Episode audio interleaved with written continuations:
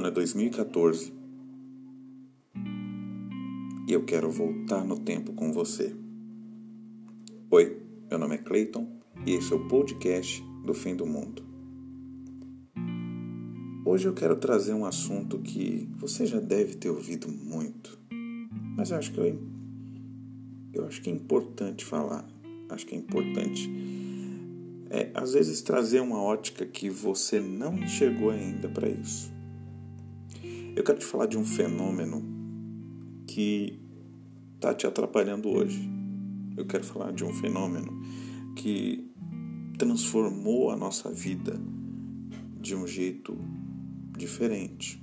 Fez com que a gente tivesse um olhar político completamente doentio por algumas coisas.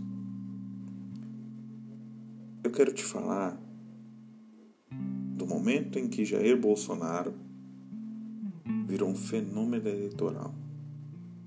O momento que ele começou a caminhada, a curva, para virar presidente do Brasil. Jair Bolsonaro era um Zé Ninguém. E isso a gente pode comprovar olhando a história. Eu gosto muito de falar do passado mas não com influência no presente. Eu gosto de olhar para o passado para entender o atual momento e pensar que ele não será influente no futuro se eu não deixar que ele aconteça no presente. O passado para mim, ele é bom para lembrar, mas ele não é bom para se repetir. Quando a gente vê um erro lá atrás, isso nós, eu, você, quando a gente erra, dificilmente a gente erra novamente. E se a gente insiste no erro, a gente sofre duas vezes mais. Eu estou falando de um problema que se criou no nosso país por conta de um único modo de pensar. Por falta de uma única coisa: civilidade.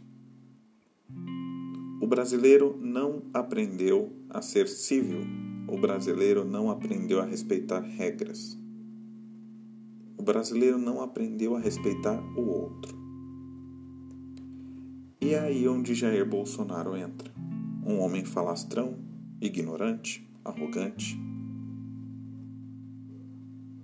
capitão entre aspas, do exército. Um homem que planejou explodir uma adutora. Um homem que foi condenado e expulso do exército. Um homem que, por diversas vezes em TV aberta, disse que mataria milhões se fosse necessário.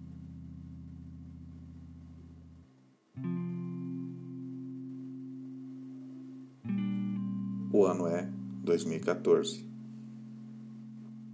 Jair Bolsonaro começa a sua escalada eleitoral. E no momento que ele começa essa escalada eleitoral, ele não vai dignamente atrás de voto, ele não traz projetos sociais para a mudança do país primeiro ataque de Bolsonaro é na Comissão de Direitos Humanos. Ele inicia uma briga para se tornar presidente daquela pasta, para se tornar representante daquela pasta. E com o jeito que você já sabe que ele tem, ele se transformou em um trend topic do Twitter. Automaticamente, um trend topic em buscas no Brasil. Em 24 de maio, houve um pico enorme de buscas no nome dele.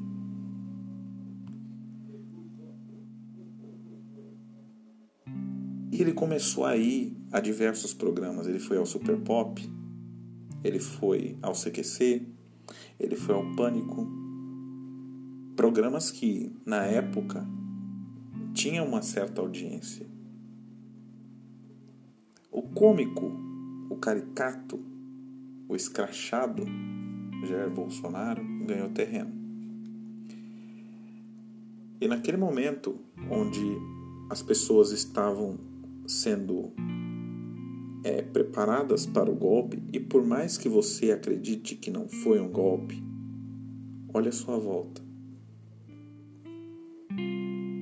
Se ainda hoje, em 2020, você não entende que o Brasil não foi o PT, foi o Brasil, tomou o maior golpe político de todos os tempos, você não entendeu nada.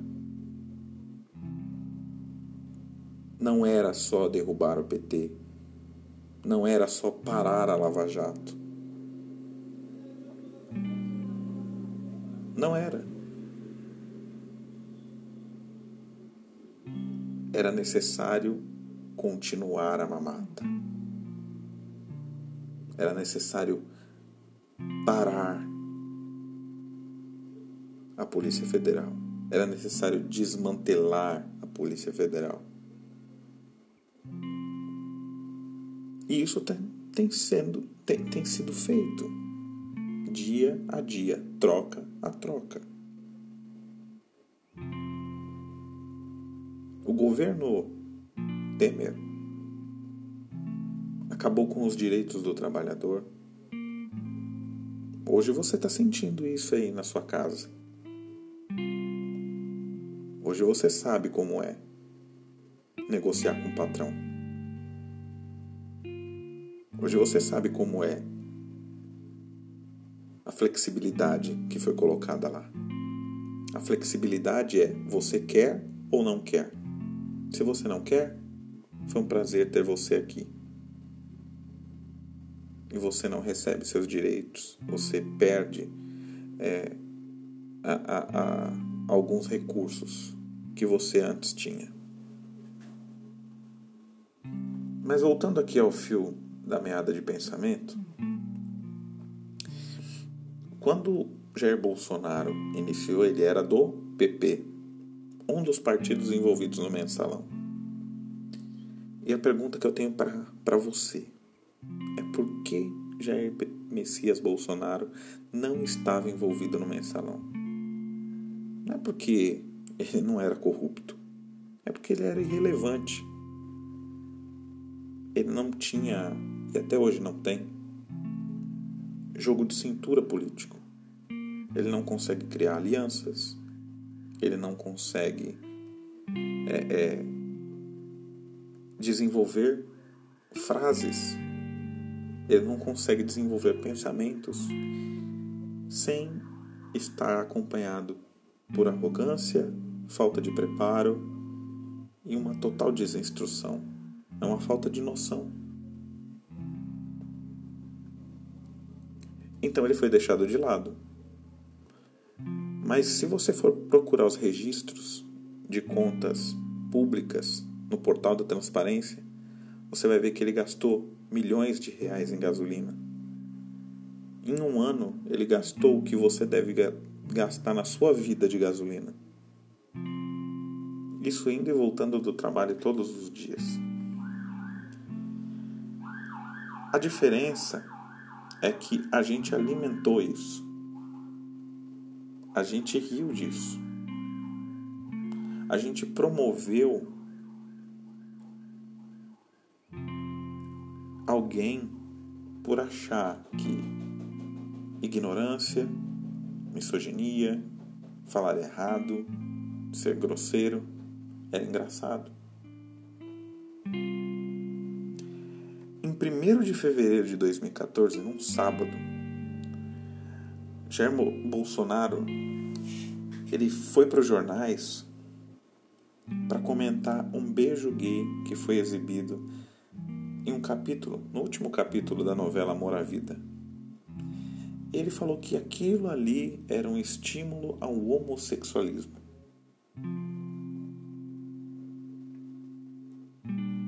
Você tem noção de que 2014 a gente já tinha uma mente aberta para essas coisas. E aí, logo em seguida, ele vai para o Super Pop para comentar a morte de gays no Brasil.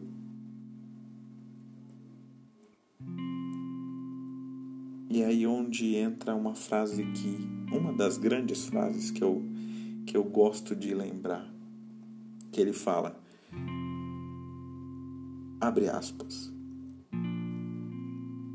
O filho do Bolsonaro pode ser assassino político, corrupto, mas não pode ser gay.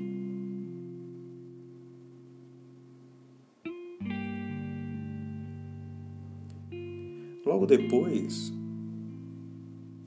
ele começa a escalada. E aí ele vem fazendo todo o trabalho de tomada de terreno. É onde ele se propõe a suceder o Marcos Feliciano, que era presidente da Comissão dos Direitos Humanos, o Marcos Feliciano. Óbvio que houve uma movimentação parlamentar muito grande e no fim das contas é, o PT que era a bancada de maior número por conta da eleição da presidente Dilma tomou a pasta para si mas ele não contente continuou atacando.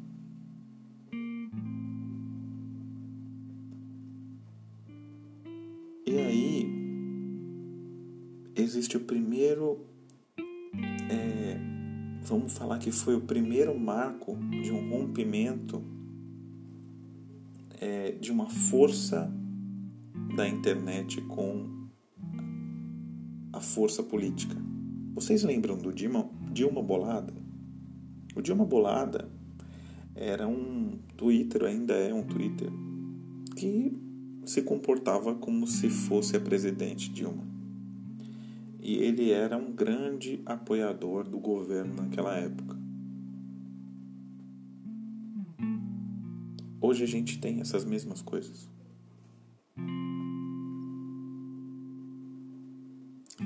E aí ele ameaçou romper com o governo porque ele não queria, para fazer pressão, que o Bolsonaro presidisse é, a Comissão dos Direitos Humanos. E aí seguem dia após dia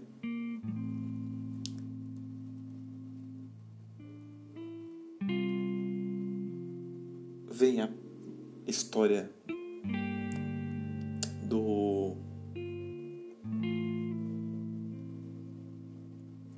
presídio de Pedrinhas, que ele fala que o melhor lugar do Brasil é, é o melhor lugar do Maranhão é o presídio de Pedrinhas.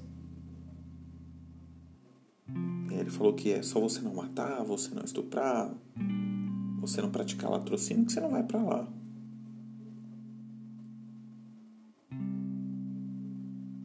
E aí começa a segunda onda do Bolsonaro na internet. A vítima, Maria do Rosário, deputada do PT.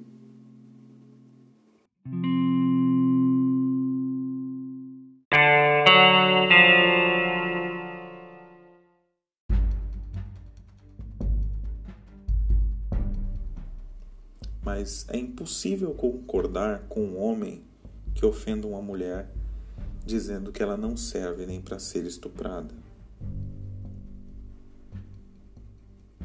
Isso já deveria ter feito ele perder o mandato, ali, naquele dia, porque você nunca deve se dirigir a uma mulher dessa forma, independente da situação.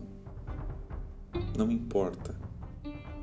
Nenhuma mulher é objeto ou qualquer coisa que possa ser comparada. Ali, Jair Messias Bolsonaro tinha que ser eliminado do governo.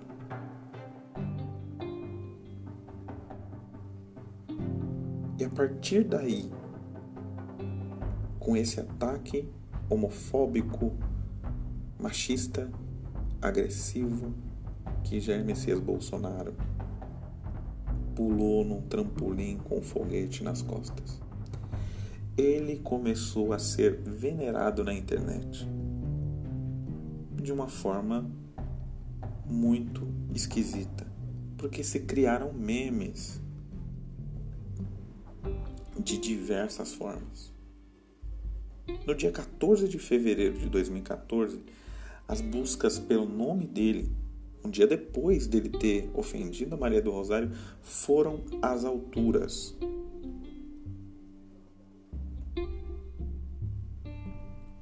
Ele disse que gays eram fruto do consumo de drogas. Já imaginou?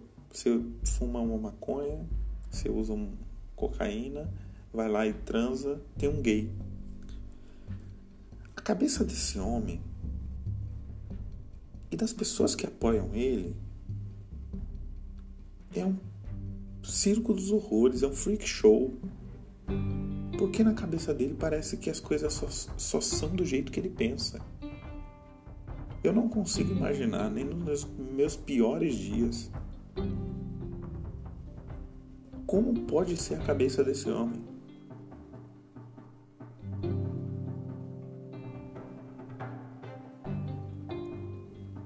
E aí veio o dia da eleição. Depois de todos, mesmo com o PT ficando com a comissão, no dia da eleição, Bolsonaro recebeu oito votos, dois a menos que o concorrente. E ele saiu cantando vitória, como ele faz até hoje quando ele perde. Ele disse que era uma derrota com sabor de vitória. Esse foi o maior bite Sabe o que é byte? Vou te explicar. Byte é aquelas notícias que você viu o MBL criar. Mamãe falei estraçalha fulano. Kim Kataguiri janta ciclano. Foto exclusiva da Anitta pelada. Isso é byte o famoso é, sensacionalismo. E aí vem a provocação, vem a TV, vem entrevistas conturbadas.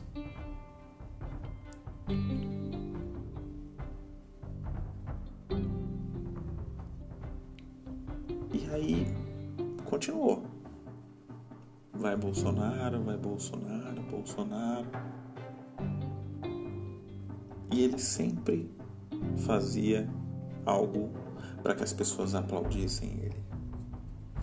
Mas esse negócio de fazer aplaudir era, por exemplo, nós vamos combater a corrupção. Esse governo é muito corrupto. Vocês são safados. E ele sempre tentou combater fogo com água. Para tentar mostrar que ele era a solução para aquele tipo de problema. E aí chegou a época da eleição. Aí ele se tornou o deputado federal mais votado do Rio de Janeiro. Como? Eu que te pergunto. Como um homem tão irrelevante consegue ser o deputado mais votado da segunda cidade mais importante do Brasil?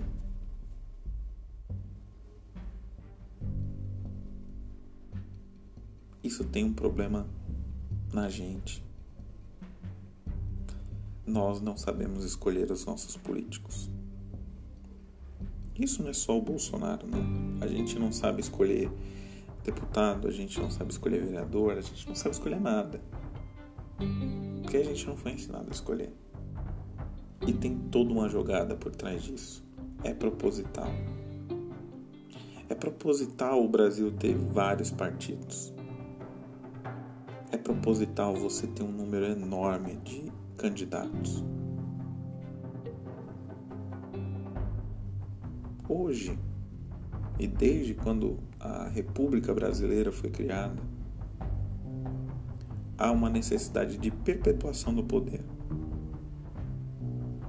Onde você coloca alguém não tão influente, não tão importante, que pode fazer algo pelo Brasil, mas não é aquele algo necessário pelo país. E deputados, vereadores, senadores comem o dinheiro público com farinha. O Brasil tem uma arrecadação absurda é um dos países que mais cobra juros do seu contribuinte. E mesmo assim a gente está ainda discutindo saneamento básico, está discutindo renda básica. Enquanto deputados e vereadores e senadores e presidente da República gastam milhões nos cartões corporativos pagos por mim e por você.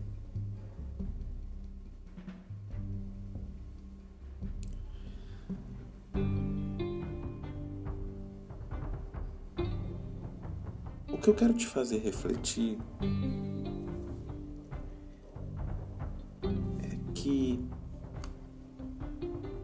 gente perdeu o maior momento da história do Brasil. O maior. Sabe por que foi o maior momento da história do Brasil? Porque na época das diretas já, o brasileiro era oprimido por uma força policial, uma força do exército. E o povo desarmado dificilmente consegue é, é, lutar contra aquilo. Mas mesmo assim, com poder do povo e pressão política de políticos entre aspas, idôneos naquela época, que depois usaram desse momento das diretas já para se autopromover, se colocando como santos defensores da democracia. E hoje a gente sabe que muitos deles estão presos.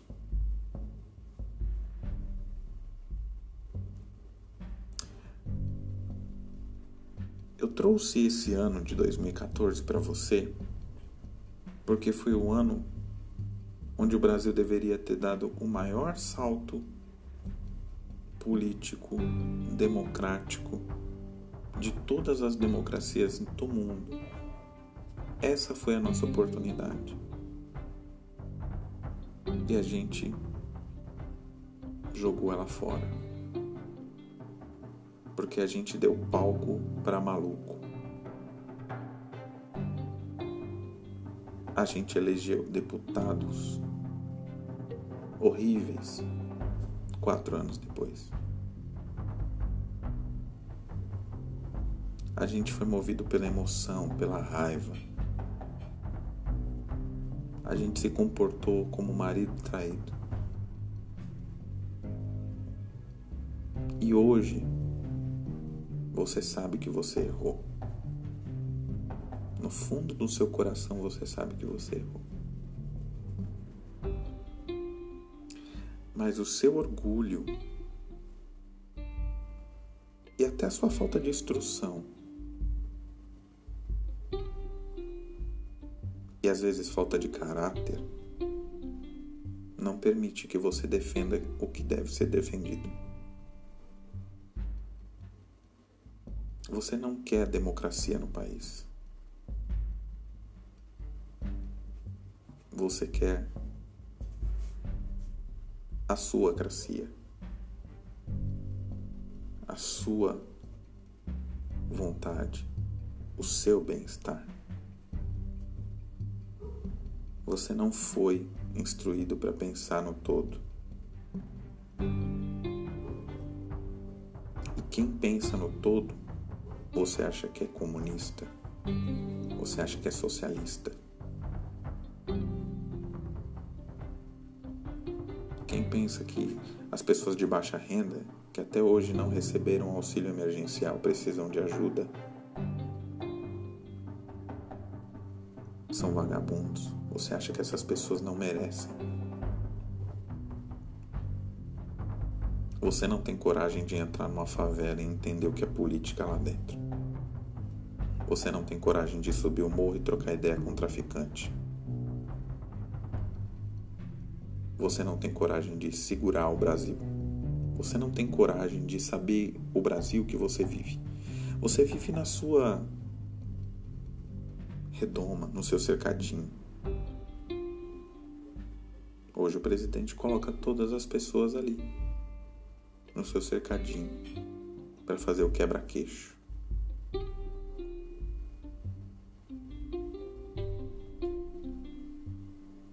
nós criamos um monstro. Um monstro enorme que destruiu o Brasil mais do que ele já estava destruído.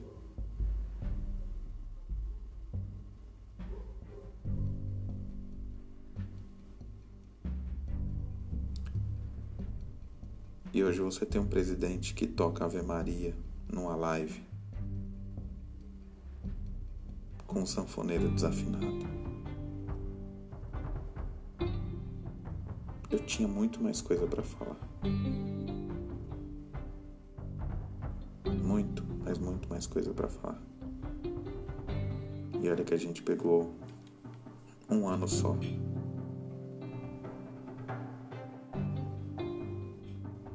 Objetivo desse podcast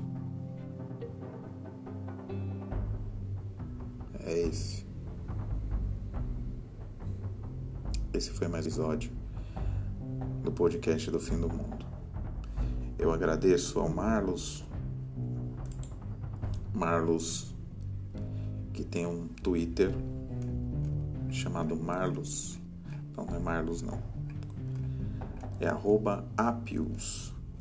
A de amor, P de pato, Y de Yuri, U de uva e S de sapo. Ele que trouxe uma thread que me chamou muito a atenção ontem. E eu refleti por horas nela. Li matéria por matéria. Eu acho que eu até me empolguei falando algumas coisas aqui, porque a raiva me consome quando eu falo desse assunto. Ave Maria.